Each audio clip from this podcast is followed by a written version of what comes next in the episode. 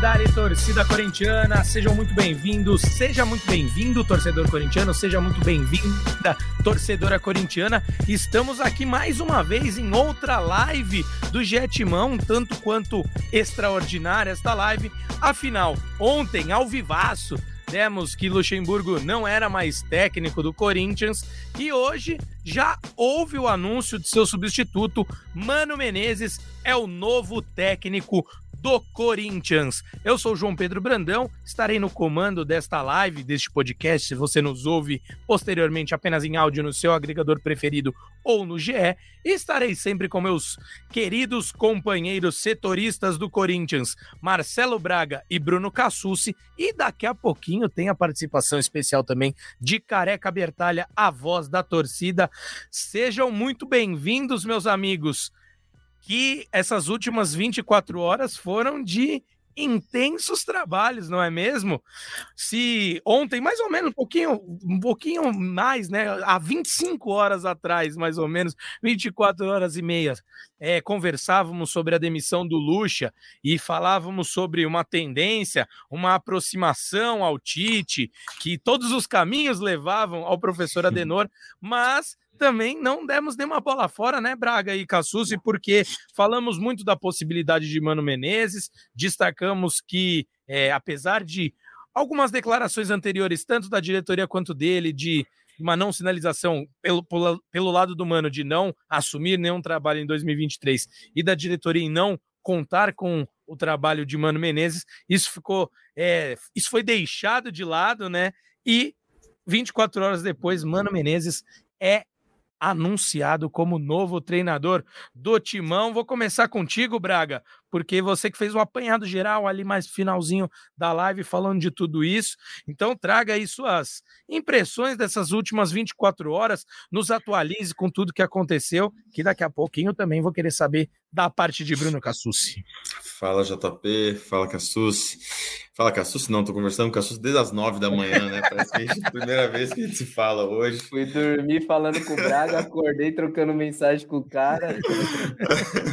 cara, e hoje uma live muito mais tranquila, né? A gente espera, porque ontem a galera que acompanhou a gente, aliás, tive uma audiência incrível, depois fui ver os números do YouTube, muito obrigado por quem acompanhou a gente. Cara, tudo em tempo real, né? Tudo meio atropelado, então ah, tinha muito de apuração, mas tinha um pouco de feeling, um pouco de sentimento, um pouco de desconfiança.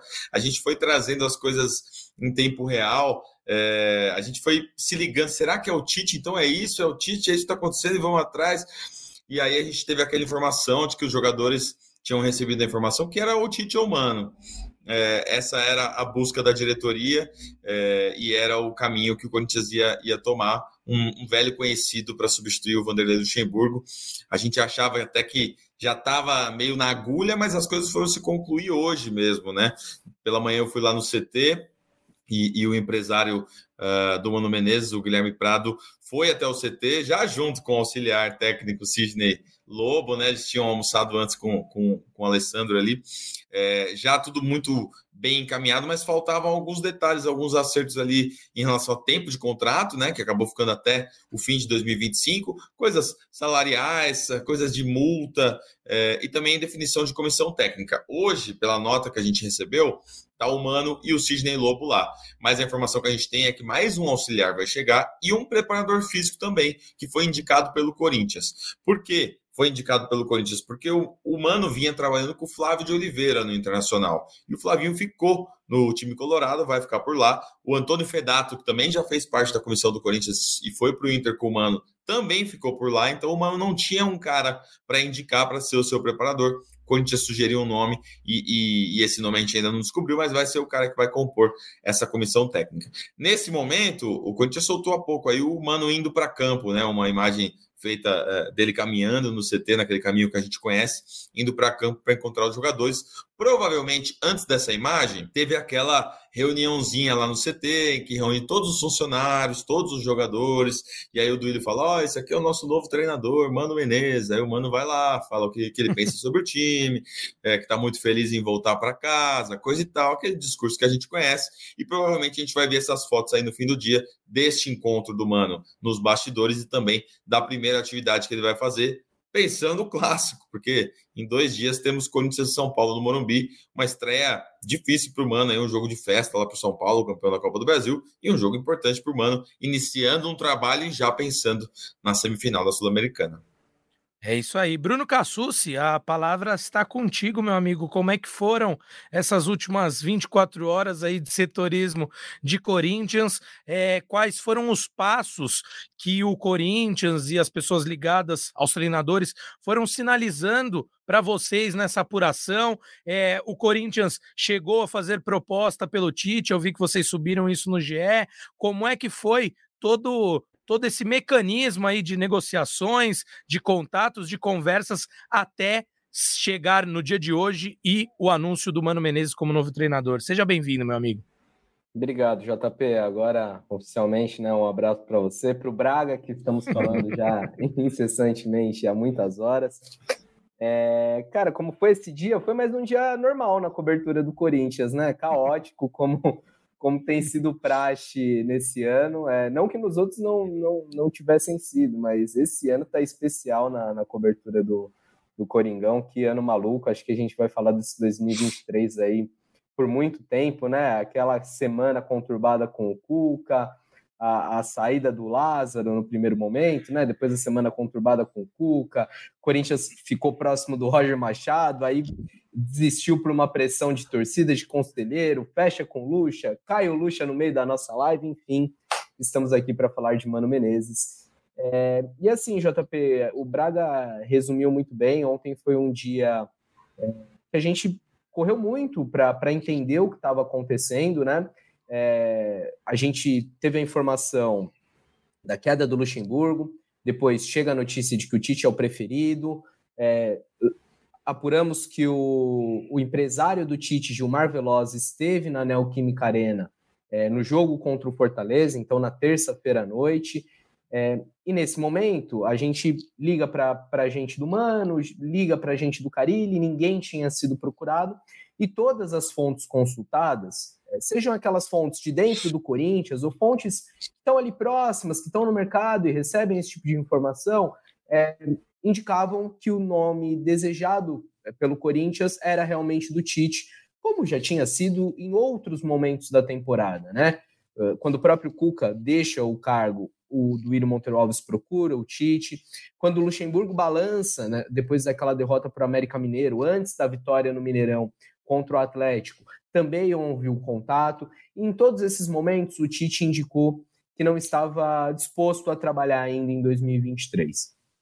Então, publicamos a matéria de que o Tite era o plano A, que o Corinthians tentava atravessar o Flamengo, já que o Flamengo vinha já em contato com o Tite. Só que quando a gente foi chegando ali no fim da tarde, algumas fontes já falavam: olha, fique esperto que pode ser humano. É, até na live a gente trouxe a informação que o, uhum. que o uhum. Mano era o plano B, que os jogadores tinham sido informados sobre isso, que havia essa possibilidade. Mas outras fontes passaram a indicar que, que o Tite não, não era um negócio muito fácil e que o Mano estava ali como a bola da vez. É, surge aquela foto do Mano Menezes é, no aeroporto. É, o Braga, inclusive, consegue confirmar que ele estava viajando a São Paulo. No primeiro momento, é, despistam, dizem que não, não, tem nenhuma relação com o acordo com o Corinthians. E aí, uma nova notícia, essa trazida pelo Fred Gomes, pelo Eric Faria, nossos colegas lá do Rio de Janeiro, que o Tite janta com a diretoria do Flamengo, com o presidente Rodolfo Landim, com o Marcos Braz, com o Bruno Spindel. Tá jantando até agora, né? Porque é, não, não, não, anunciaram nada. E o São Paulo continua dando treino lá, né? É, se a gente acha que o Corinthians é maluco, o Flamengo também não fica para trás. É, e aí, mais, mais fontes passando para a gente: olha, é humano, é humano até que é, ali por volta das 10, 10 e meia, já estava até no segundo tempo do jogo do Fluminense, é, a confirmação de que aí sim o Mano Menezes tinha sido procurado, é, tinha um encontro nessa quinta-feira com a diretoria do Corinthians para já acertar os, os, últimos detalhes e para, é, de fato, assumir como treinador do Corinthians. É, Marcelo Braga foi hoje lá para o CT, aí plantão do Braga lá no CT, Mano Menezes chega, o empresário do Mano Menezes chega, e para mim a grande surpresa vem com a nota oficial do Corinthians, que traz o tempo de contrato de não de um ano. Eu, a gente já imaginava que o contrato do Mano não seria só até o fim dessa temporada. Isso era lógico. Ninguém, nenhum técnico de renome vai assumir um trabalho desse de, de dois, três meses, né? É, já se imaginava que não seria um contrato tão curto, mas eu não, não previ um contrato tão longo. Mano Menezes acertou com o Corinthians até 2025. Isso significa que o contrato do Mano vai ocupar 66%, quase 70% do período da gestão do próximo presidente, que não é pouca coisa. É, a gente imaginando que o grupo da situação vença, o grupo liderado pelo André Sanches, que tem o André Negão como candidato, aí as coisas estão mais tranquilas, como se diz no popular, está tudo em casa. Agora, se a oposição, capitaneada aí pelo Augusto Melo, vencer as eleições, aí sim a gente vai ter um dilema. Acho que esse é o panorama geral, a gente vai ter muita coisa para debater, daqui a pouco o cara que está na live com a gente, então vamos tocar o barco, JP.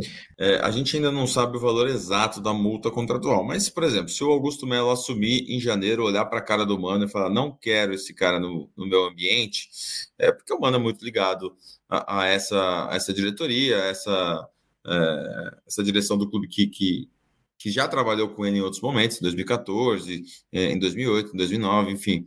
É, se o Augusto Melo não quiser, contratos têm multas previstas, né? E aí é só ele pagar a multa e, e, e o Mano deixa o, o comando do Corinthians, ele traz outro treinador. É, geralmente, é, existem alguns tipos de multa. Tem multa que você paga o contrato inteiro, mas tem multa que é só um, dois salários, né? Depende muito do como é acordado o contrato. Esse detalhe a gente ainda não tem. Mas possivelmente pela, pela eleição, eu acredito que seja assim: paga um, dois salários, três salários, e aí é, rescinde o contrato. A gente ainda vai avançar nessa, nessa apuração, mas é, tem essa possibilidade. Se o Augusto chegar e não gostar da cara do Mano, ele troca de treinador e cumpre o que está escrito no contrato. E importante Só... falar, o Augusto já, o grupo do Augusto já soltou uma nota oficial, é, criticando, né? Aí eu acho que faz parte do jogo político também. Né? Estamos às vésperas da eleição, não imaginava outra coisa do grupo da, da oposição aí, não imaginava que ele soltasse uma nota elogiando, destacando, projeto a longo prazo, planejamento, não, né? O que veio realmente foi uma nota em tom crítico, falando que é, já tinha deixado claro é, que o Mano Menezes não era a prioridade dele como técnico do Corinthians, o Augusto falava em contratar o Tite, é, e, e, e, critica esse contrato longo é, numa nota oficial divulgada mais cedo. A gente tentou também falar com o André Negão, que é o candidato da situação, ainda não teve resposta. E do lado da diretoria, o que eu ouvi é: o Duírio tomou a decisão que ele julga ser a melhor para o momento. É, ele é o presidente até o fim do ano, é, então, ele até o fim do ano tem autonomia para fazer o que ele entender que é melhor para o Corinthians. No momento, ele entendeu é, que o melhor era dar um contrato longo para o Mano Menezes. É isso aí. A gente conversava, né, até ontem sobre que treinador seria unanimidade entre as duas gestões. Se o Tite é, seria o único nome e, e, falamos muito sobre a presença, o nome do Mano Menezes, é, o Careca também foi um. Eu falei, pô, o Mano Menezes não tem essa, não é uma unanimidade. E aí o Careca falou, não é nem unanimidade, eu não gosto. Daqui a pouco ele vai estar aqui conosco para repercutir um pouco, um pouco mais sobre isso, mas queria explorar um pouquinho mais com vocês é, no momento em que acho que o Careca até entrou, então eu vou jogar essa bucha para ele. Vou chamar agora Careca Bertalha, nossa voz da torcida.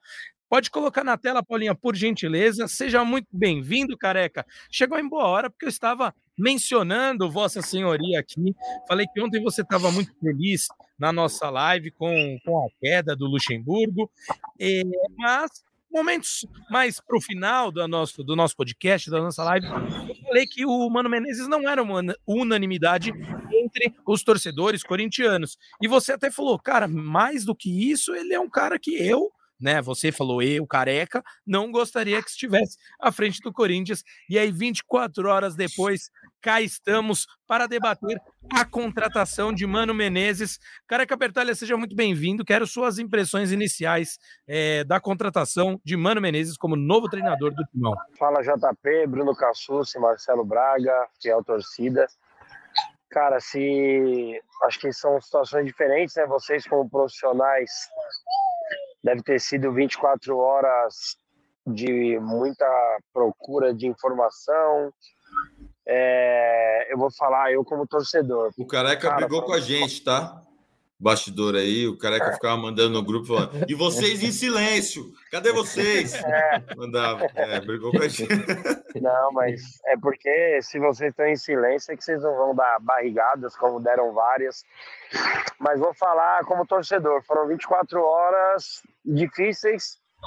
É, cada vez mais a gente tem a certeza que o clube está entregue a pessoas que não têm responsabilidade. É, e eu vou começar falando disso o Duílio queria responsabilidade. Caramba, que responsabilidade, hein? Contratar um técnico, dois anos de contrato, sem saber qual é a, a, a gestão que vai ganhar a eleição, que é daqui menos de dois meses. Caramba, parabéns. Isso sim é comprometimento com o clube. Claro que eu tô sendo irônico, né? Eu fico triste, mano. Fico triste de verdade. Foi um, foram 24 horas que com uma ansiedade para nome de Tite, porque era lógico. É, tudo levava a crer que tinha alguma coisa a ver com Tite. Uma demissão do Luxemburgo. E a gente estava falando na hora aqui que o Cassus trouxe a informação que não tinha sido um dos piores jogos, longe disso, de um Corinthians e Luxemburgo. É, tinha acabado de passar uma data FIFA, cara e o Corinthians perdeu totalmente o time, mas o ano inteiro. Não foi uma, não foi duas, não foram três vezes. É... E esse é o Corinthians, cara. Esse é o Corinthians que a gente falou muito aqui, cara. E eu me sinto besta, mano, de ter acreditado em historinha, um papinho furado de que ah, o Corinthians não tem um nome, porque que nome aceitaria até o final do ano?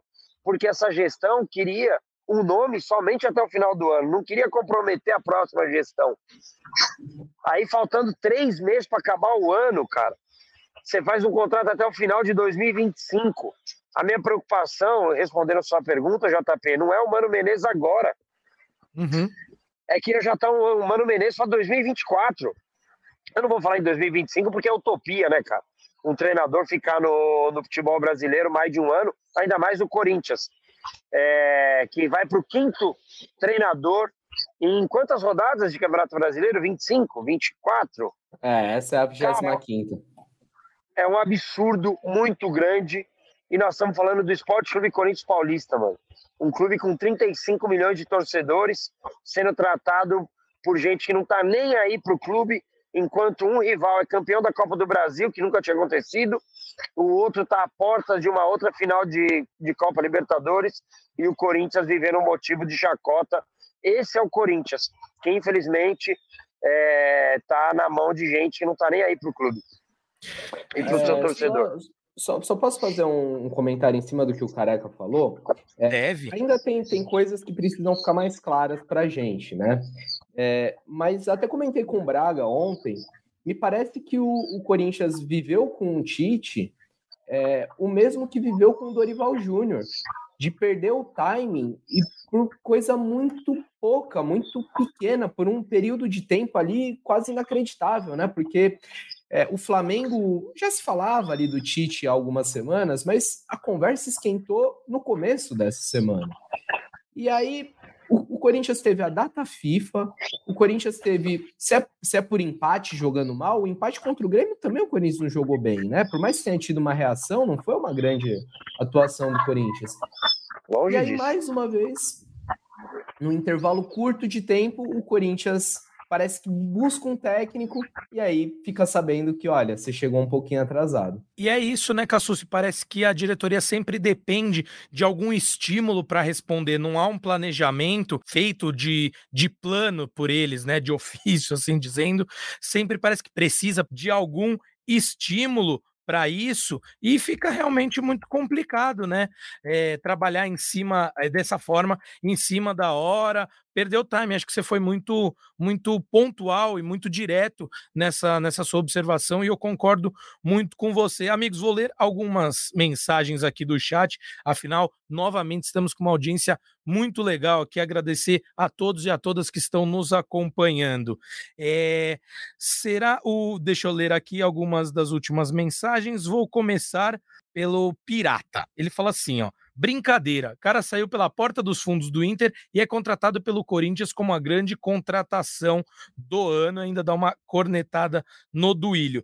O Arthur Galdino fala: 2023 é o pior ano do Corinthians depois do rebaixamento. Tinha que ter trazido o Tite. Muitas das manifestações que eu estou puxando aqui, que eu estou acompanhando no chat, são de uma indignação com a diretoria diante de toda essa desorganização demonstrada. E aí, nessa linha, o Márcio Lima fala o seguinte: esta diretoria é, só não é pior que a do, Alibi. Então, também está criticando todo mundo voltado para diretoria, né? Mais um comentário aqui do nosso querido Dick com a foto de um cachorrinho. Boa tarde a todos. Mano Menezes é muito fraco. O Inter mandou embora porque não conseguiu fazer o bom elenco do Inter engrenar. Que dirá com esse elenco ruim do Corinthians? Acho que também é um pouco de exagero ali, a paixão falando um pouco mais alto, que eu não acho o, o, o elenco do Corinthians tão ruim assim. É, mas enfim, vamos, vou ler mais alguns antes de passar para vocês. Como disse, a, tem mensagens mais num teor carinhoso. O Rafael Freitas fala: baita dupla de setoristas, máximo respeito, grande bragueto. Então, está estão exaltando. Rafa Freitas. Vocês. Brabo. Um abraço pro Rafa. Rafa, que inclusive já foi setorista do Corinthians também, cobriu o Corinthians no Jornal Lance com a gente. Sabe o drama que é o Sabe dia a dia do O, todo mundo aqui, a Paulinha também mandando um abraço pro Rafa aqui nos nossos bastidores. É, mais uma. Mas tem uma pergunta aqui. É, acho que pode ser uma boa para já jogar mais uma bola é, para vocês debaterem, para trocarmos alguns passes aqui, amigos, daqui a pouco. E vou deixando a torcida corintiana, os torcedores aqui de outros times também que estão querendo mais informações tranquilas. Vamos discutir tempo de contrato, vamos ainda entrar mais um pouco nessa seara do quanto tempo vai pegar da próxima gestão. É, enfim, teremos muito E ainda hoje, ainda... Careca Bertaga vai fazer a dancinha do Mano Menezes, hein? Comemorando o gol. Aquela que ficou famosa. É, fica com a gente. Corinthians Atlético Atlético Mineiro, como não lembrar? Que não valeu de nada, porque lá tomou quatro do Atlético. É, tomou, é, tomou é. virando, tomou virando. Ô, JP, deixa eu dar uma atualizadinha em algumas informações. Opa! É, uma delas o Braga já passou, né? O Mano chega com o auxiliar, o Sidney Lobo, deve chegar também um preparador físico com ele. E aí, pela manhã, uma matéria que a gente publicou, é, e vale a gente destrinchar, explicar um pouco melhor aqui na live, é, muita gente se recorda que o Duírio Monteiro Alves, o presidente do Corinthians, falou em mais de uma oportunidade que o Mano Menezes não trabalharia é, novamente no Corinthians na gestão dele. Ele falou isso pela primeira vez que eu me lembre, que eu achei na internet aqui, para o GE, para o Marcelo Braga, em 2021. Depois, numa entrevista em fevereiro de 2022 ao Grande Círculo do Sport TV, ele volta a, a repetir isso e ele até explica um pouco melhor. Eu não sei se a Paulinha consegue plugar para a gente. É, eu vou até mandar aqui no, no, nosso chat interno. Tem o vídeo, a gente fez um, um corte legal disso. Cassucci, eu lembrei exatamente hoje de, desse dia. O, o, o Neto falou no ar. Ah, o, o Duílio me falou aqui que o, que o Mano não vai trabalhar na gestão dele. Aí na hora eu mandei mensagem pro Duílio e ele confirmou: é, não vai trabalhar na gestão. Foi essa a, a, apuração da época. Depois ele repetiu isso no Grande Círculo. Boa. E no Grande Círculo ele até explica um pouco melhor, fala que não tem nenhuma desavença com o Mano Menezes. Mas que é uma coisa, ele fala, ah, é um pouco pessoal, não é que a gente tem algum problema, mas é que não bate muito o meu estilo com o dele, a gente não, não é parecido e tudo mais. É, o Duílio não, não externou isso, mas o que a gente ouve é que, assim, pode ser que o estilo não bata tanto dele com, com o Mano, mas a divergência maior era muito mais com o Roberto de Andrade. Só que o Roberto de Andrade, que era o diretor de futebol do Corinthians, deixou o clube é, em março desse ano, depois de muita pressão, né? E isso abriu o caminho para o retorno do Mano Menezes. Tanto que o Corinthians já tinha procurado o Mano é no momento em que sai o Cuca, né? No primeiro momento, o Corinthians, assim como agora, procura o Tite, não tem acerto com o Tite, busca o Mano Menezes que estava no Internacional, e aí o Mano fala que vai cumprir o contrato dele, que não ia buscar uma rescisão naquele momento, e aí o Corinthians parte para o plano C e no fim das contas acabou fechando com o Luxo. Mas vamos escutar o que, que disse do Ilho, já está já tá na agulha aí, a Paulinha avisou. Vamos, vamos ouvir o que o presidente do Corinthians falou, isso em fevereiro do ano passado. Mano, isso foi colocado, é, muitas vezes eu coloquei eu próprio numa, numa especulação que se gerou também não, nesses, vamos dizer, nessas, período. nesses fatos que se criam também aí como reais. É, foi colocado que o Corinthians já tinha acertado com o Mano, já estava assinado com o Mano e que o Silvinho cairia após do jogo jogo, não lembro, acho que era contra o Santos que a gente jogaria, não esse aqui, lá atrás, no ano passado, uh, que o Silvinho, o Silvinho sairia, o Corinthians ganhando ou perdendo o jogo e que o Mano já estava contratado. Como não era verdade, eu coloquei que o Mano não trabalharia no Corinthians, essa, essa mentira permaneceu e eu tive que ser mais duro e falar que o Mano comigo não trabalha no Corinthians para parar o assunto. Eu não tenho nada contra o Mano, já, já convivi, já trabalhei, gosto dele, é, só acho que a forma pessoal minha e dele, mas a forma filosofia de ser da pessoa, né?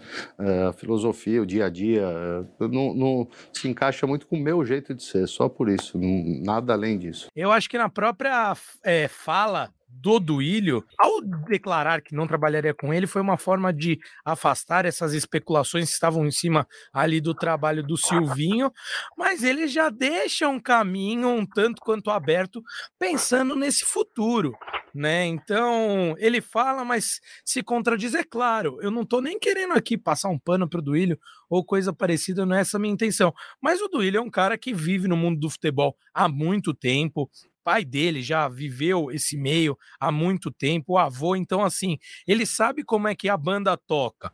Ele não poderia fechar as portas para o Mano Menezes é, de uma vez por todos e bater o pé que nunca mais trabalharia, porque sabia que num futuro próximo isso poderia acontecer, como é, aconteceu. Então, eu, eu pelo menos fico com essa impressão, amigos. É claro que ele despistou ali, tentou blindar de certa forma o Silvinho e o elenco naquela ocasião, mas sabia que em algum momento poderia ter o retorno do Mano Menezes. Vocês têm a mesma impressão que eu, meus amigos? Eu, eu não, senti porta não. tão aberta assim, não. Não, não. É, eu só acho que ele não imaginava mentira. que o Roberto sairia antes do fim do mandato dele. Exato. Exato. E aí ele o Roberto teve mentira, uma pressão mentira enorme. muitas vezes contada. O, Roberto é. teve uma pressão enorme no começo desse ano, desde o do ano passado já vinha se uhum. arrastando, né? De protesto de organizada, aí teve invasão ao CT, e eles perceberam que se o Roberto não saísse, ia contaminar ali, ia continuar aquela pressão constante, foi uma forma de, de amenizar aquelas cobranças. É, e aí chegou uma hora que ele já também não tinha muitas opções no mercado. É, também a gente tem uma pressão eleitoral, porque o Mano Menezes é o preferido do, do André Sanches, do grupo do André Sanches, e o Duílio, nesse momento, está se reaproximando do grupo. Teve uma reunião há duas semanas na qual ele falou que, é, que vai participar mais da campanha, que vai trabalhar para fazer o sucessor dele. Então, acho que teve todo esse é, realinhamento aí dos astros para o Duílio dar o braço a torcer. Cassucci, ele está trabalhando para a oposição, hein? Que isso aí é o cavalo de Troia, hein? Porque o que ele está fazendo não é possível que alguém vai olhar e falar: opa, olha que belo trabalho, hein? Ele está trabalhando para continuar. Ah, não é possível, cara. O cara que é torcedor. É que a gente sabe, né? Que quem vota. Cara, mas é... assim, na verdade, eu, eu, vejo uma, uma lógica de um trabalho de situação nessa contratação. Você é, dá o contrato longo, é, você está acreditando que o André Negão vai ser eleito que é, e que esse é um plano de continuidade e é um trabalho que, que não me parece. Beleza, é uma decisão do Duílio, mas obviamente que tem dedo do Andrés aí, que vai ser o homem forte do futebol não, do André Negão. outro ele... lado, Braga. Sim, sim, mas eu estou dizendo assim. É não, não me parece um ato isolado, entendeu? É um ato de pensado aí pelo, pela situação. É, e aí, como a gente falou, o Augusto, se não gostava, vai, vai mudar os caminhos no fim da temporada. O, eu entendi o ponto de vocês, mas é, acho que ele fez esse meia, essa, não meia culpa, mas assim, ainda deixando, é, evitando para que não caia em contradição, mas eu tô, eu entendi o ponto de vocês e tendo a concordar, obviamente, até porque nem sou louco, de contradizer três figuras tão importantes e que conhecem tudo e muito mais de Corinthians. É, vou ler mais alguns comentários aqui. O Rafa Freitas até agradeceu vocês aqui, falando que sempre acompanha o trabalho. Então, um grande abraço para você, Rafa. Obrigado por acompanhar os amigos e de tabela ter que me aturar aqui, esse bigodudo aqui na sua telinha, meu grande amigo. Um abraço. É, a Maria Eduarda faz uma pergunta aqui que acho difícil ter é, exatamente uma resposta concreta, mas eu vi que também outras. Estou sintetizando na Maria Eduarda a pergunta de outros torcedores, que a Maria Eduarda Ferreira falou o seguinte: Oi, meninos, vocês têm alguma informação do porquê o Tite recusou? O Cassu se trouxe alguns, um panorama mais geral ali no começo da nossa live, mas acho que tem essa negociação com o Flamengo, uh, a bagunça organizacional dentro do Corinthians também foi um dos fatores, mas tem algo de mais concreto que vocês saibam, meus amigos, se tiver, é o momento de trazer essa informação para a nossa audiência. Olha, ontem eu falei com muitas pessoas próximas ao Tite, é, tentei falar com outras tantas que não me, não me responderam, não me atenderam. É, e eu não tive do lado do Tite alguém que me falasse assim: olha, ele não vai para o Corinthians por isso, isso, isso. É, o que eu tive de fontes próximas ao Corinthians é que chegou ao Corinthians que o, o Mano, o Tite, perdão, já tinha um, uma conversa mais avançada com o Flamengo e que por isso não iria. É, em um determinado momento, teve um papo de ah, o, o Tite sinalizou que não trabalharia mais esse ano. Eu entendo que isso é, é importante para o Corinthians. O Corinthians tem uma semifinal pela frente, pode ter uma, uma, uma, decisão aí de título continental. Mas se o Tite sinalizasse que, topasse, que topa assumir o Corinthians em 2024, será que o Corinthians não esperaria? Eu fico nessa dúvida.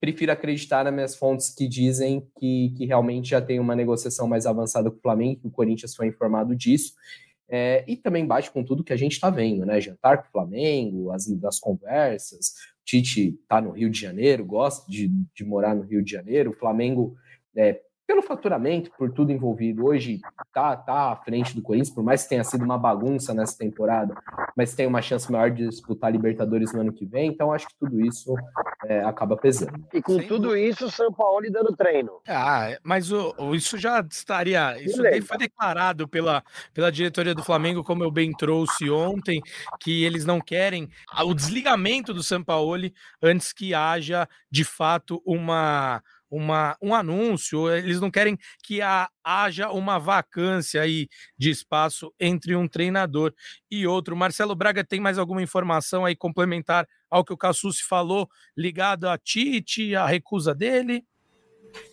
Cara, não, assim, acho que é, desde, desde que a gente começou a buscar essa história, é, muita gente falou que quando o Gilmar Veloz foi ao jogo, na terça-feira à noite, é, já tinha ocorrido uma conversa dele ali com a diretoria, né? E que nessa conversa ele já tinha adiantado a situação do Tite, as conversas com o Flamengo e tal. Então, é, essa é uma informação que a diretoria já tinha, né? Que o Tite estava é, já mais próximo do Clube Carioca do que do desemprego, vamos dizer assim. Mas, é, mesmo assim, o Corinthians tentou, o Corinthians trucou ali para ver se conseguiu alguma coisa de última hora. Mas é, parece que já, já entrou atrás, né? Desde o início a diretoria negou, assim, lembro que na primeira mensagem que eu mandei para o Duílio, para a galera da diretoria, eles negaram, falaram, não, não tem nada, tal, tal, tal. Só que a, o cenário que foi se desenhando ontem mostrava que, que o Tite era a, o plano A, né? É, isso criou na, na, torcida uma expectativa muito grande. É pior, né? Quando a diretoria não fala, não trata, é, fica em silêncio, fica deixando as coisas correrem e o torcedor fica criando expectativa. Bom que a novela não durou muito, né? Durou só um dia. Hoje o Corinthians já tem um novo treinador e, e a vida vai seguir. É, mas eu acho que não faz. Ah, isso é muito subjetivo, né? A mágoa que o torcedor tem do Tite e que, que vai ficar desse episódio. Eu acho que não, não faz sentido é, manchar a história do, do, do, maior treinador da história do Corinthians por conta desse episódio, por ele não vir agora. Eu, eu ainda acho que o Tite um dia vai voltar para o Corinthians e vai é, ter uma nova trajetória. Mas para isso, talvez ele esteja esperando um Corinthians mais organizado, um Corinthians com mais projeto, um Corinthians menos atropelado, é, que não é o que a gente tem hoje, né? Hoje a gente tem um Corinthians completamente bagunçado e à beira de eleições. Mesmo os torcedores mais decepcionados aqui, tem muita gente no chat falando quem não gostaria de trabalhar no Flamengo com esse elenco que eles têm, é, enfim. Mas passo para você, careca, que você que tem um lugar de fala aqui para nos esclarecer esse ponto. Fica uma mágoa, pelo que você conhece, muitos torcedores que entram em contato contigo, é, falam com você muito sobre Corinthians, obviamente. E aí você sentiu que, num geral, ficou uma mágoa, ficou um ressentimento com o Tite, ou vocês entendem que, que é do jogo é profissionalismo e vida que segue? Ah, acho, que é, acho que ficou dividido isso aí. É, eu recebi mensagem de gente que, ah, nunca mais quero ele aqui. É, só, eu posso falar por mim, assim mesmo, porque, como eu disse, é bem dividido isso, eu posso falar por mim. É, cara, eu não tenho ressentimento nenhum, continua sendo ídolo para mim. É, acho que, principalmente depois do que estão trazendo o Cassus e o Braga, é, realmente rolou um atraso, o Corinthians sempre contando com a sorte, né? Ou, ou algo, por exemplo, se o Flamengo é campeão, talvez o São Paulo teria um pouco mais de respiro, né? Só iriam buscar alguma coisa no final do ano e daí talvez o Corinthians nem demitiria o Luxemburgo. Então, acho que passa muito pela diretoria, acho que a cobrança da grande maioria da torcida é em cima da diretoria, que planejou totalmente errado todos os passos do ano, né?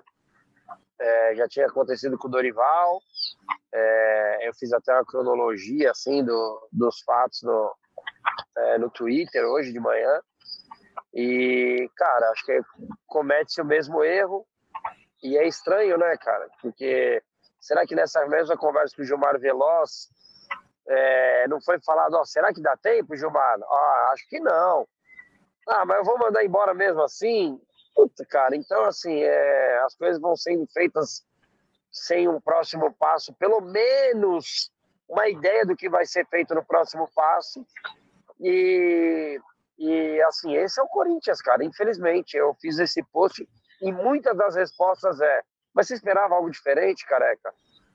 Cara, a gente é torcedor, né, mano? Eu sempre espero alguma coisa, porque esses caras aí, eles são torcedores também, eu imagino que são.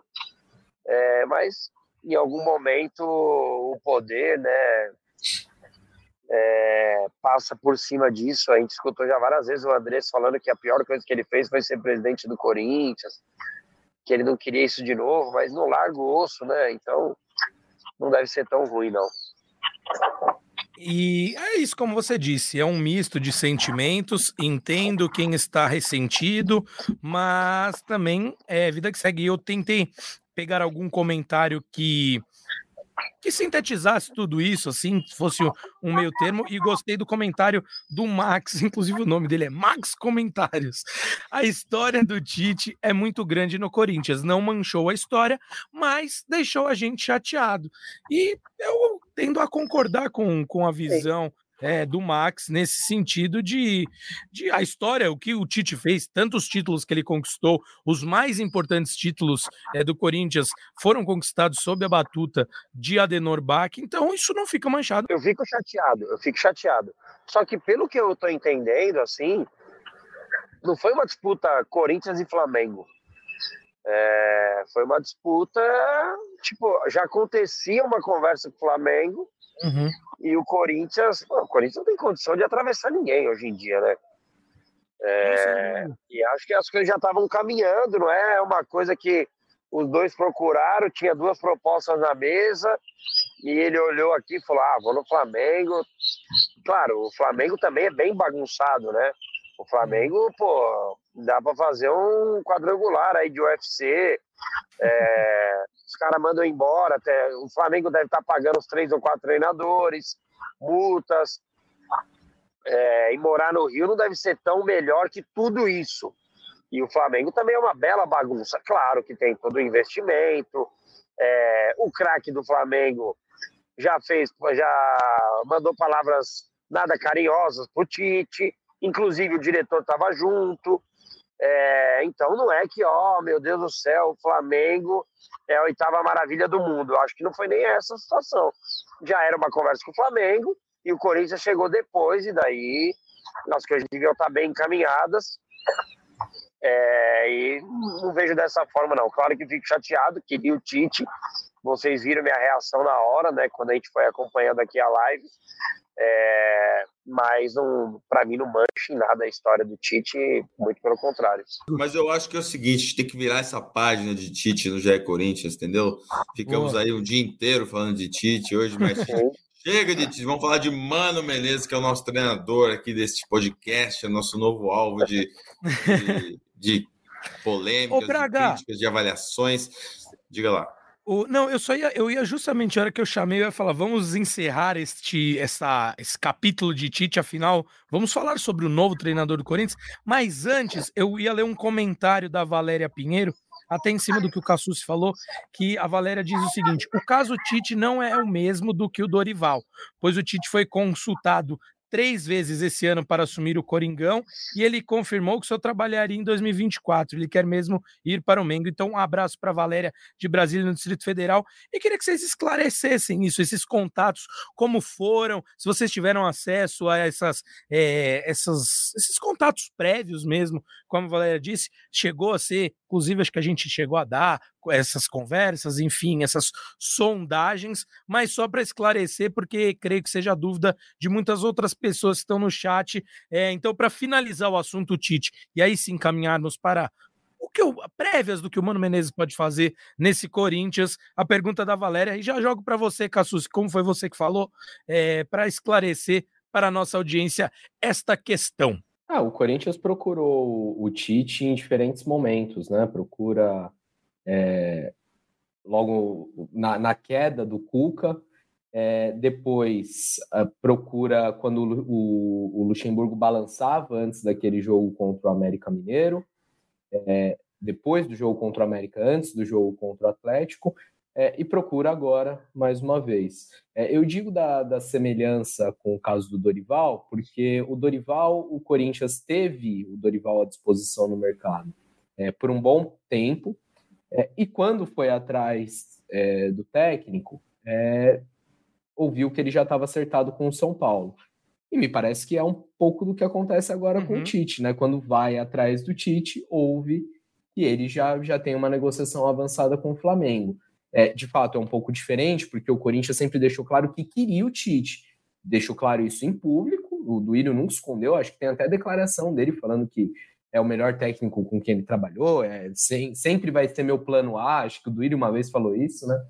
É, enquanto com o Dorival a gente já ouvia que havia muita resistência, que eles não gostavam tanto do perfil, que achavam ele paisão até demais, que queriam um cara mais enérgico.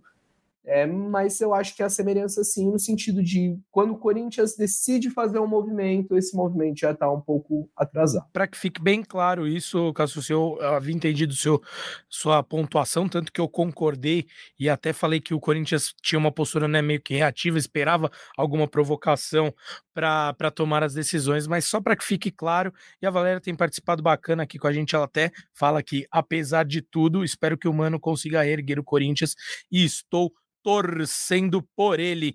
Vamos seguir, amigos, falar um pouco sobre Mano Menezes, obviamente, que é o motivo de estarmos aqui reunidos para falarmos sobre o novo treinador do Corinthians. Ele que retorna ao timão, já é um velho conhecido da casa e do clube, mas eu queria falar contigo, com vocês, né? Contigo, Marcelo Braga, mas com vocês no geral, sobre o ele que ele conhece o clube é um fato, mas ele conhece alguns jogadores, né? Alguns trabalhando com ele no próprio Corinthians, alguns ele trabalhou em outras ocasiões, então queria repercutir isso com vocês, Marcelo Braga. Você acha que isso já ajuda, já é um já é um passinho à frente que o Mano tem para ter um pouquinho mais de tranquilidade, se é que dá para usar essa palavra no dia a dia do Corinthians, mas já conhecer o clube e já conhecer alguns dos atletas com os quais ele vai trabalhar? Ah, cara, acho que conhecer o clube facilita muito, tá? Eu vejo muita gente criticando assim, o Corinthians por, por adotar os mesmos caminhos, né? Por, por é, ser pouco criativo no mercado. Foi atrás do Tite do Mano, dois caras que já,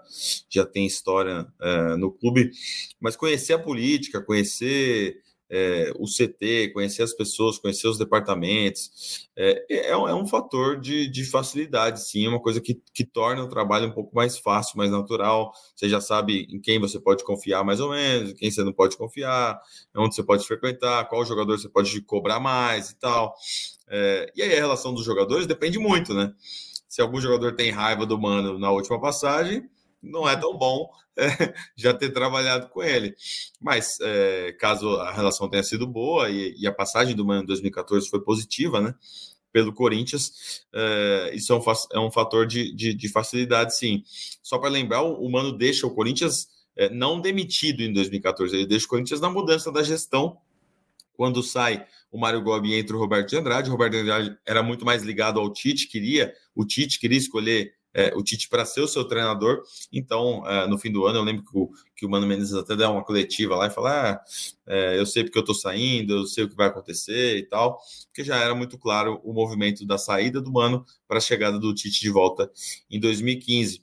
É, um fato é, curioso dessa relação dele com os jogadores, eu lembro que eu estava em extrema em 2014 durante a Copa do Mundo e, e o Corinthians estava negociando com um jogador chamado Angel Romero, com aprovação do Mano Menezes, né? Então o, o Mano aprovou ali a contratação é, do Romero e o Romero chegou para aquela temporada, para sua primeira temporada ali no fim de, de 2014, e aí depois foi jogar mais com o Tite em 2015, se, se consolidar no time em 16 e 17, mas foi o Mano ali que, que deu o aval para a negociação acontecer.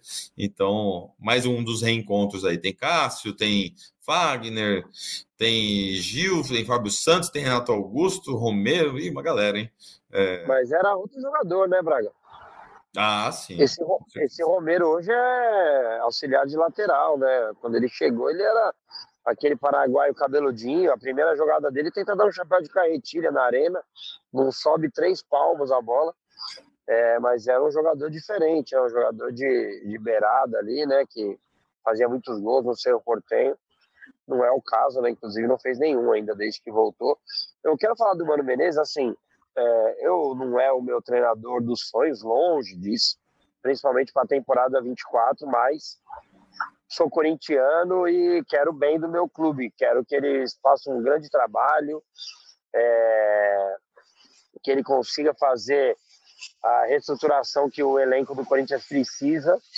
E, cara, não vai faltar a torcida, da minha parte principalmente, assim, quero muito que dê certo. É, e vou torcer demais.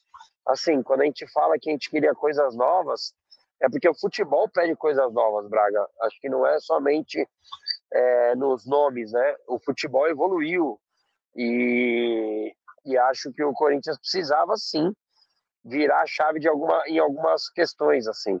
Eu, era meu sonho começar tudo novo em 24. É, uma diretoria nova, um treinador novo, jogadores novos, Sei que não é tão simples, mas acho que era um caminho que o Corinthians precisava trilhar. É, mas, mas... Trazendo, trazendo uma possibilidade, por exemplo, porque assim, o Mano não viria para ficar três meses, né? Eu também Sim, acho que cara. o Mano é um ótimo técnico para esse fim de 24, de 23, mas não sei se é o técnico também para a próxima temporada, se, se é, seria o é ideal. Mas você, você aceitaria um técnico de menos nome nesse momento, um técnico tampão, um Barbieri para chegar para ficar três meses, por exemplo? Ou... Braga, acho que nem Braga. ele aceitaria isso, viu, Braga? Ah, eu, eu falei ontem. Um cara que não tem eu... currículo de título? É, porque eu falei isso ontem, Braga. A gente tá, a gente tá quatro dias de decidir a temporada. O Corinthians não vai cair, na minha opinião. Aí se o Corinthians perder do Fortaleza, o que, que é a temporada do Corinthians? Pode deixar o Lázaro lá fazendo 15 jogos, cara. É isso que uh, o problema é esse. Eu sabia que não ia ter um contrato de três meses. É, só que pô, a gente escutou o ano inteiro. A gente discutiu aqui o ano inteiro. Ah, pô, mas quem aceitaria um contrato até novembro? O Duílio falava isso. Agora, em que momento que essa chave virou? Tá claro que o Corinthians vai ter que passar por um processo de reformulação ao final desse ano é, para dar uma limpada no elenco, né? É, tirar jogadores que já não são aproveitados e que têm um alto salário, jogadores que já estão com uma idade elevada e que não conseguem ter uma sequência de jogos. E esse momento tem peculiaridades, né? Não é exatamente igual, mas me lembra um pouco daquele momento que o Mano é, conduz na sua segunda passagem pelo Corinthians. É, naquele Sim. momento, o Corinthians tinha um elenco muito campeão, né, de jogadores muito grandes, que precisava de alguém parrudo para assumir é, a responsabilidade de bater de frente e de afastar esses caras. É, então eu acho que pode ser um pouco disso também na ideia da diretoria. O Braga, eu não era setorista do Corinthians naquela época, ainda acompanhava o Santos, o Braga é, já estava mais próximo, né, Braga? Você, chegou a acompanhar aquele ano do Corinthians ou você também sai e, e vai para a cobertura do peixe? Agora eu fiquei na dúvida. Não, eu saí, eu saí no você fim sai, de né? 13 e eu não peguei 14, peguei só esse, esse essa, pré essa intertemporada durante a Copa, quando eu entrei na Globo, Verdade. mas eu não peguei 2014 como setorista. É. é bem, é, não, eu lembro eu, bem. Foi, foi uma ótima lembrança mesmo, Cassucci. Eu entendo, Cassucci. O, o, momento é bem semelhante, né, Careca? Eu, eu, eu acho que ele tem tamanho para isso, só que eu acho que é, esse é um grande problema é, do Corinthians que isso já não é de agora. Cara, eu acho que isso é a função do diretor de futebol. Claro que junto com o treinador. É, mas não dá para jogar tudo nas costas do treinador. Ó, decide aí e tal. Porque vai entrar naquela nossa conversa quando o Duílio veio aqui. Ah, mas eu, eu, eu falei para ele da base. Ah, mas os outros treinadores não gostavam de trabalhar com a base. Então, amigo, você não tinha nem que contratar. Como assim? Chega um treinador, ainda mais a gente sabe que no, como as coisas funcionam no Brasil, você vai dar total, você vai dar a chave do CT, como agora brincam, para um treinador. Cara, quem tem que tomar essas decisões é a diretoria. Claro, junto com o treinador. Mas assim, não, não precisa ser humano para chegar e falar que o Fábio Santos não, não dá mais para renovar, é, que tem jogadores do Corinthians ganhando muito e produzindo pouco. Cara, não, é, não precisa do Mano Menezes, eu acho que precisa de um diretor de futebol que tenha tamanho para fazer isso, que o cargo exige isso. Eu acho que esse que é o problema do Corinthians. Sim. O Corinthians é que na prática, é que na prática isso acaba não acontecendo. Eles, eles precisam de um treinador para auxiliar. E não estou discordando de você, não, cara. É que eu, você sabe que a gente aqui sempre, nesse, nesse quesito, a gente anda muito alinhado, dá muitos e muitos episódios. discordar, acho que a ideia não, é não, eu sei, eu sei, não tem problema algum, mas estou dizendo que a gente anda muito alinhado nesse ponto sobre a desorganização, a falta de pulso, e tantas outras coisas. Mas uma coisa é fato: é a necessidade de algum treinador que tivesse esse perfil que conseguisse auxiliá-los era necessária. Apesar da gente, é, no mundo ideal, achar que não, e aí, de novo, tendo a concordar contigo, na realidade corintiana, para esse momento, é necessário alguém que, que assuma essa postura, principalmente para dentro das quatro linhas ali, para que consiga organizar um pouco melhor esse time, dar um pouco mais de tranquilidade para os jogadores trabalharem, e aí sim buscar um título ainda, porque, como você muito bem lembrou, estamos a poucos dias de uma semifinal decisiva de Copa Sul-Americana, que pode levar o Corinthians à final, né? Obviamente, e, e, um, e é o título viável dessa temporada, porque Campeonato Brasileiro, obviamente, já não é mais viável, e então ainda há tempo para conseguir isso, e eu acho que passa muito pelo, pelo pulso do técnico. Aproveita essa deixa, Cassucci Braga, para perguntar para vocês que é, quais vocês acham que são os maiores desafios do Mano Menezes nesta nova passagem pelo Corinthians? Quais são os desafios a curto prazo e, já que ele tem um contrato tão longo, mais a longo prazo. Comece com você, Cassus. Ó, só, só jogar uma informação rápida. Fred Gomes aqui, a Gabi Moreira. Flamengo decide demitir São Paulo antes do jogo contra o Bahia. Então, é, eu sei que eu falei para a gente não falar mais sobre o Tite, mas aparentemente o capítulo Tite terá desdobramentos aí nas próximas horas, porque São Paulo vai deixar o Flamengo. É, desculpa, vai lá, Cassus. Então, bora falar dos desafios. E antes disso, a gente estava falando de, de jogadores que já trabalharam com o Mano, do fato dele conhecer o Corinthians, né? São nove jogadores, então, para a gente arredondar. Vamos ver se de cabeça eu consigo lembrar todos. Do atual que ele trabalhou no Corinthians, né, e que ele vai reencontrar agora no clube. Cássio, Wagner, Fábio Santos, Gil, Renato Augusto, Romero, tá, tá me fugindo um, tá me fugindo um.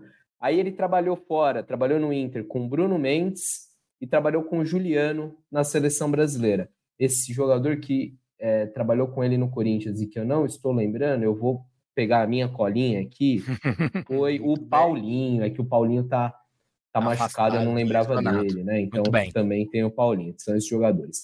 Falando de desafios do, do Mano Menezes no Corinthians. Bem, a curto prazo, é, acho que ajustar é, um pouco a defesa do Corinthians, né? Que de longe não é aquela defesa sólida que foi marca registrada do clube é, nos últimos anos. Acho que é um ponto sensível. O lado esquerdo, sobretudo, né? Até já falamos disso em outros podcasts, como aquele setor com o Fábio Santos ou com o Matheus Bidu cede espaços e toma, toma gols é, a partir dali. O Corinthians é um time muito engessado, um time que tem dificuldades é, para criar, para jogar, para propor jogo.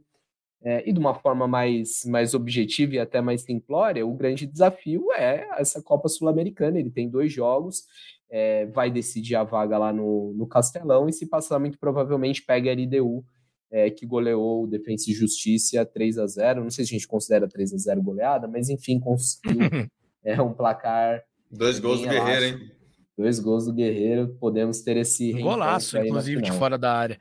É, Marcelo Braga, para ti, quais são as, os maiores desafios aí para o Mano Menezes? Vamos falar, né, mais a curto prazo, como o Cassus bem trouxe. Eu tenho os meus aqui já guardadinhos, mas vocês têm a preferência, meus caros amigos. Cara, curto prazo é primeiro remobilizar esse time aí para esse jogo contra o, é, o Fortaleza, assim, é um desafio é, grande pelo ambiente lá do Castelão, pelo jogo. É, como a gente falou, viaja para lá sem nenhuma vantagem na manga. Vai ser um jogo bem complicado. O Mano precisa é, entender rápido o ambiente da equipe, entender rápido o que está acontecendo com esse Corinthians para uh, montar a equipe. Acho que ele tá, devia estar. Tá acompanhando, né? O Mano é um cara que, que, também é muito ligado aí no. Não deve ter se desligado do futebol, também estava de olho nas possibilidades, com certeza ele uhum. sabia que o Luxemburgo não estava garantido e, e, deve ter assistido os jogos do Corinthians recentes. Acho que a, defesa, e aí é um, é um desafio que ele. É, ele tem experiência de montar, né? O Mano é um cara que, que monta os seus times de trás para frente, então é um time que toma muito gol, né? Todo jogo, quase todo jogo, pelo menos toma um ali. Então acho que é, encontrar uma melhor, um melhor mecanismo para essa defesa funcionar vai ser importante e o Mano é um cara que, que, que tem uh, experiência nisso. Uma a curto prazo também é encontrar a, a, melhor formação da comissão técnica, né? A gente sabe que vai chegar mais um auxiliar, mais um preparador físico, é, tem que ser um cara aí que que tenha uma experiência legal para lidar com esses jogadores. É um, é um, grupo experiente, é um grupo de jogadores rodados. É importante você ter uma, uma equipe que trabalhe bem, porque, é, como a gente mostrou até hoje no GE. Globo, os trabalhos do Luxemburgo vinham sendo criticados no Corinthians, né? A forma como ele treinava a equipe, é, os métodos, a própria comissão. Então, é, é, importante ter uma, uma, comissão forte aí. E acho que a longo prazo é a remontagem mesmo desse time. O Corinthians precisa voltar a atacar o mercado de uma forma inteligente, trazer peças. O elenco desse ano foi muito enfraquecido. E a gente fala, pô, de Moscardo, de Murilo, de Wesley, e muito bom o Corinthians dar chance para a base, mas é, é, foi na necessidade, assim, né? Sim. De você não ter um elenco forte, você não ter é, é possibilidades. É, a gente falou muito, o Cassus citou aí a lateral esquerda, a, a, a, base não ofereceu um lateral esquerdo para o Corinthians nesse ano, né? O Corinthians teve que buscar o Bidu, que não é um jogador pronto, é, e apostar no jogador de 38 anos, que é o Fábio Santos, a cada jogo, assim. É, acho que o Fábio até fez partidas, algumas partidas boas do ano, mas jogando sempre, os erros dele ficam muito expostos, né? E aí você, ele mesmo fala, né, nas entrevistas, quando pergunta para ele, você vai renovar? Você quer renovar? Ele fala, cara, é, esse era um ano para eu curtir, para eu desfrutar. Em nenhum momento eu consegui curtir e desfrutar. Assim, eu tô uhum. jogando adoidadamente, só sou criticado, só apanho. Então, assim, é, é um ano difícil para ele, para lateral, e eu acho que, que o Mano vai dar uma atenção especial para isso também. Então, é, essa remontagem, buscar nomes do mercado, é, num ano que o Corinthians não sei se vai ter dinheiro para contratar também, né? Nova gestão, novo pensamento, é, e o Mano vai ter que liderar esse processo aí de, de remontagem do, do time. E mais do que qualquer coisa, eu acho que o Corinthians precisa voltar uma identidade, né? Qual é a cara de, do Corinthians de uns tempos para cá? O Corinthians campeão de tudo na, na década passada era o Corinthians de uma defesa forte, de uma reposição imediata aos jogadores que saíam, é, de jogadores que chegavam com fome de vencer, porque não eram jogadores já consolidados, eram jogadores que estavam em ascensão. É, e de uns tempos para cá, qual passou a ser a identidade do Corinthians? E eu não falo só do mandato do Duílio, não. Vamos puxar antes, lá quando o Duílio ainda era diretor de futebol e o presidente era o André Sanches. Aquele time com Casares, Otero, Wagner Mancini como técnico, aí trouxe Léo Natel, trouxe aquela penca de jogador, Jonathan Cafu. Que cara tinha aquele Corinthians? Aí, em um determinado momento, o Corinthians decidiu que queria ser mais propositivo, e eu acho que tá tudo bem. Acho que, é válida essa busca do Corinthians. Trouxe o Thiago Nunes. É, essas ideias duraram quanto tempo? Sim. Aí, é... se você pegar, o Duílio tem um mandato é, de dois anos e dez meses. É, e olha os, os, sete, sete técnicos que o Corinthians teve com o Duílio. Wagner Mancini, sai o Mancini, vem o Silvinho, sai o Silvinho. É difícil, talvez eu esqueça de alguém aqui na metade do caminho. Vem o Vitor Pereira, Sai o Vitor Pereira, vem o Fernando Lázaro. Sai o Fernando Lázaro, vem o Cuca. O Cuca dura dois jogos, vem o Luxemburgo. Ainda teve o Danilo aí no meio do caminho. E agora o Mano Menezes. Qual, qual a semelhança de Vitor Pereira, Mano Menezes, Silvinho, Lázaro? Qual é a ideia? Qual é a cara desse Corinthians? O que, esse Corinthians quer? Então, eu acho que um dos desafios, que aí não é só do treinador, o treinador está inserido nesse processo, mas um desafio para o Corinthians, como instituição, como clube, é voltar a ter uma cara, ter uma identidade, ter uma, um, uma linha que, independentemente de quem chegar, quem sair, quem for o técnico, é, essas coisas vão seguir. É, e aí a gente tem exemplos de clubes com faturamento, com estrutura bem mais modestas, que conseguem isso. Você pode buscar na América do Sul Independente Del Vale, você pode é, pegar aqui no Brasil mesmo Fortaleza, que tinha uma cara com o Rogério Senna e manteve essa cara agora com o Voivoda. É, e você pode pegar até clubes com mais dinheiro, com mais faturamento, como o Palmeiras. É, é, chato, o torcedor do Corinthians não gosta de ter um rival como modelo, mas é um clube que tem uma identidade, que tem uma cara. É, e, e, isso dá resultado, né? E é isso aí que você falou, Cassucci, mas o crucial para que isso aconteça é que quem está à frente da gestão do futebol corintiano precisa saber o que quer. E o que a gente vê é que eles não sabem. Esse é o grande ponto. Por isso, tantos e tantos técnicos passando pelo time e tantos e tantos modos de jogar, perfis diferentes, distintos de formas de jogo. Então, isso prejudica demais o andamento e realmente eu concordo assim com tudo que você falou, que falta é, uma identificação do que se quer para esse Corinthians dentro de campo. Para passar para o Careca, até já nessa questão, o, e com um complemento de minha parte, Vejo muita gente falando aqui sobre o Mano Menezes no chat, tratando ele como um técnico retranqueiro, colocando uma pecha de única e exclusivamente retranqueiro, mas o último trabalho dele no Inter acabou é, levando um pouco dessa pecha mais para o fim. Mas por muitos momentos, o Mano Menezes dirigiu um time do Inter que conseguiu criar boas situações de jogo no, na fase ofensiva, encantou de certa forma ali a torcida do Inter, conseguiu bons bons resultados.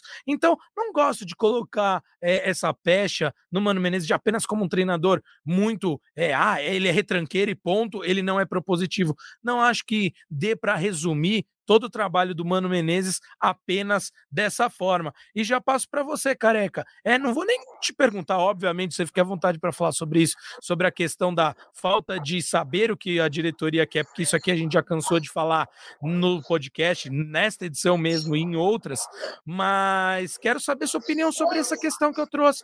Muita gente está tá achando o Mano Menezes apenas como um cara extremamente defensivo e retranqueiro com, com um viés negativo, mas vejo também que tem coisas positivas assim no trabalho de Mano Menezes. Ele já fez muito time jogar bola. Estendo a pergunta para você também, Cassucci. Você acha que não é muito muito raso é só taxar o Mano Menezes como alguém retranqueiro e que o Corinthians vai é, repelir a bola no seu jogo? Eu não consigo enxergar o Mano dessa forma, só dessa forma, não. Eu acho que tem uma diferença sensível entre ser um técnico que sabe montar boas defesas e ser um técnico retranqueiro.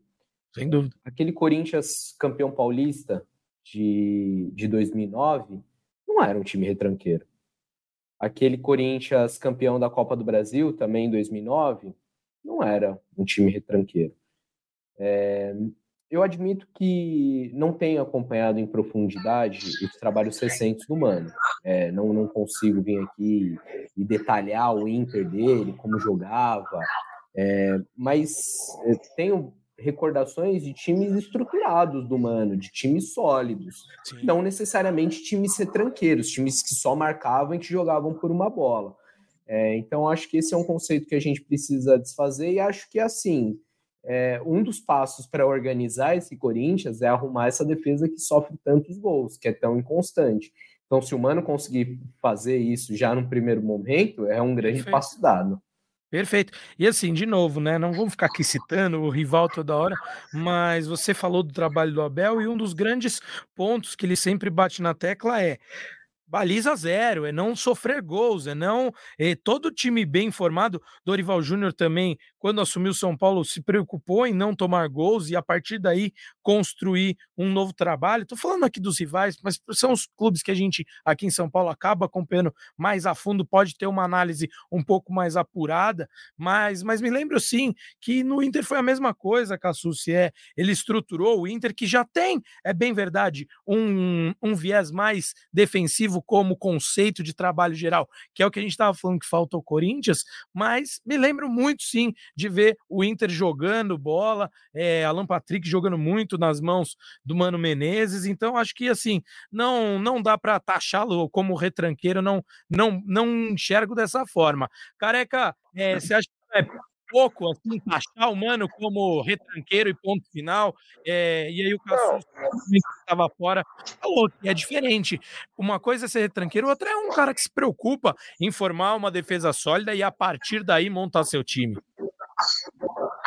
É, acho que tem que partir daí mesmo, né? O Corinthians tem bons jogadores ofensivamente e não gosto também de ficar só colocando como retranqueiro, né? O futebol evoluiu muito é, e como disse o Cassus, também não acompanhei ao, a fundo o Inter, né? É, como trabalhava tal. A gente tem um exemplo, por exemplo, Gabriel que não servia, chegou lá e jogava com o Mano, né? É, acho que o Corinthians precisa ajustar, como o Cassus disse, eu concordo muito. É, o Corinthians dá muito espaço na entrada da sua área, né? E precisa muito melhorar isso. O Mano tem essa capacidade, tenho certeza disso. E daí, claro que você se defendendo melhor, com qualidade que você tem ali do meio para frente, você pode decidir um jogo. E acho que tem que ser por, isso, é, por aí mesmo, principalmente agora. Né? O Corinthians tem um jogo na terça-feira que pode decidir não só a sua temporada de 2022, como também a de, 20, é, a de 23, como também a de 24. Passa muito por esse jogo. Né? E acho que você não tomando gol, você vai estar mais perto da classificação, né? Não só nos pênaltis, mas vão podendo fazer um gol lá contra o Fortaleza. Acho que ele vai pensar, ó, vai trabalhar para sábado, é, mas principalmente trabalhar para na terça-feira conseguir essa vaga na final. E daí todo time precisa ter uma boa defesa. Acho que isso é no passar dos anos a gente acompanhou. O time que tem um grande ataque ganha os jogos, mas quem tem a boa defesa ganha os campeonatos. E é dolorido falar, mas a gente tem do nosso lado aí no vizinho, do rival, um exemplo de, de sucesso e o Corinthians assistindo tudo isso, infelizmente. Amigos, é, já caminhando aqui para o final de nossa live, não é mesmo? Foi muito legal essa live, um tanto quanto extraordinária, como falei no começo, essa live que também é em formato de podcast, para você que está nos ouvindo aí no seu agregador preferido ou no próprio GE. Então, pergunto a Marcelo Braga e Bruno Cassucci se deixei escapar alguma informação que vocês tinham, não levantei a bola aí para vocês comentarem algo de importante ainda desse, desse alinhamento com Mano Menezes, dessa, dessa contratação selada por parte do Corinthians. A hora é agora, amigos. Vou começar pelo Braga, que acabou de voltar aqui conosco, tinha dado uma saidinha de leve. Bragueto, se tiver alguma informação final aí para trazer, a hora é agora. Cara, enquanto você, tá, você tava falando, eu fui tentando pensar em algo que faltou aqui, mas acho que não. Acho que a gente trouxe todos os pontos aí. É, Mano Menezes chega para iniciar sua terceira passagem, é top 3 de jogos dentro da história do clube, atrás de Oswaldo Brandão, do Tite, é, e aí aparece o Mano Menezes. É, eu acho que é um bom nome, tá? Para esse momento do Corinthians, para essa reta de, de temporada. É, não sei se, se foi. Opa, acabou de chegar uma mensagem aqui importante. Coletiva de apresentação do técnico Mano Menezes amanhã às 14 horas no CT Joaquim Grava. Então, é, muita gente na live vinha perguntando aí se o Mano Sim. ia falar hoje, quando ia falar. Então, amanhã temos a apresentação oficial do técnico Mano Menezes. Provavelmente vamos transmitir, pode ser uma possibilidade, né? Vamos discutir aqui com internamente, mas possível que, que a gente mostre aí o Mano amanhã falando é, pela primeira vez como novo treinador do Corinthians, novo velho, né?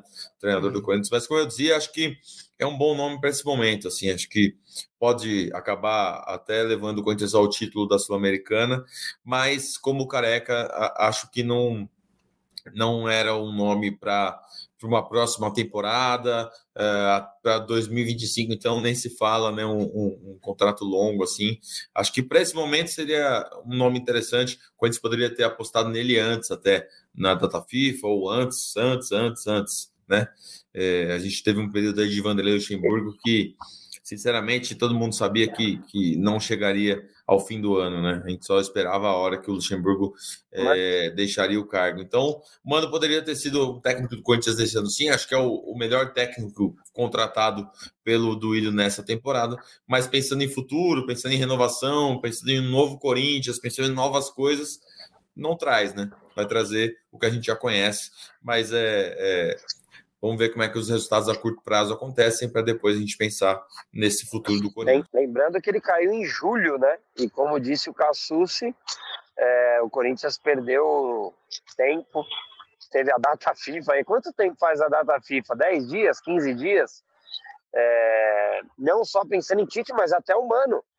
Quem sabe ele já estaria aí no, é, no primeiro jogo contra o Fortaleza, alguns outros jogos, mas o Corinthians, de novo, deixou o tempo passar. E não só deixou o tempo passar, como o Alessandro chegou e falou que mantinha o Luxemburgo no cargo porque confiava e porque os resultados eram bons. Só não sei o que é resultado bom para ele. Cassucci, considerações finais, meu amigo. Se algo deixei escapar, a hora é agora. Acho que é isso mesmo, só para relembrar, né? O Mano Menezes vai estrear contra o São Paulo e tem desfalques importantes para esse jogo. Corinthians não conta com Fagner, com Moscardi e com Yuri Alberto machucados. Eu não acredito que Renato Augusto também vá para o jogo, deve ser poupado para a decisão, e aí não só ele, é, Fábio Santos, outros atletas também devem ser preservados. Matias Rojas tem um problema na coxa, está fazendo tratamento para tentar jogar a segunda semifinal. Enfim, é, até a, algumas dúvidas, algumas questões que a gente pode tentar sanar com o Mano nessa sexta-feira na apresentação dele é, você confere no GE. Não sabemos, acho muito provável com transmissão, se não com todo o conteúdo depois, as repercussões, é, estaremos em cima da notícia. Muito bem, Bruno Cassucci, agradeço a você. Careca, se tiver alguma consideração final, que você comentou só sobre o que o Braga tinha dito, mas também deixa aqui sua despedida para a fiel torcida corintiana, você como representante da voz da torcida. Valeu, valeu. Acho que a, a cobrança tem que ser na diretoria e apoio total humano, é ele o treinador e é ele que vai levar o Corinthians às vitórias. É, claro, sem deixar de, de pontuar o quão esse planejamento foi mal feito em 2023.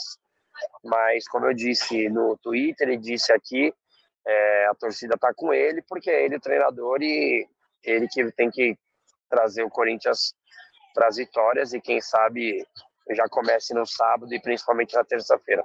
Um abraço, amigos. Parabéns pela cobertura. Tenho certeza que foi bem complicado, mas não canso de elogiar aqui vocês. Vocês sempre respeitando o torcedor, que acho que é o mais importante. Não ficar querendo ser o dono da notícia e simplesmente dar notícia quando realmente tem então, em nome da torcida, como eu falo por tanta gente, acho que agradecer também, né, porque nessas horas todo mundo quer ser o pai do filho bonito e vocês esperaram o momento certo para dar a notícia do jeito que o torcedor precisa, com as informações corretas, então agradeço. Muito bem, Careca Bertalha. Bom, em resumo aqui, é isso, meus amigos. Uh, trouxemos todo um panorama geral do que foram as últimas 24 horas de Corinthians até fechar com o Mano Menezes, que é o novo técnico do Timão. A falta de organização ali da diretoria foi muito assunto também. Se você gostou do que foi dito aqui, do nosso trabalho, de toda a nossa cobertura sobre a contratação do novo treinador do Corinthians, deixe seu like aqui nesta live.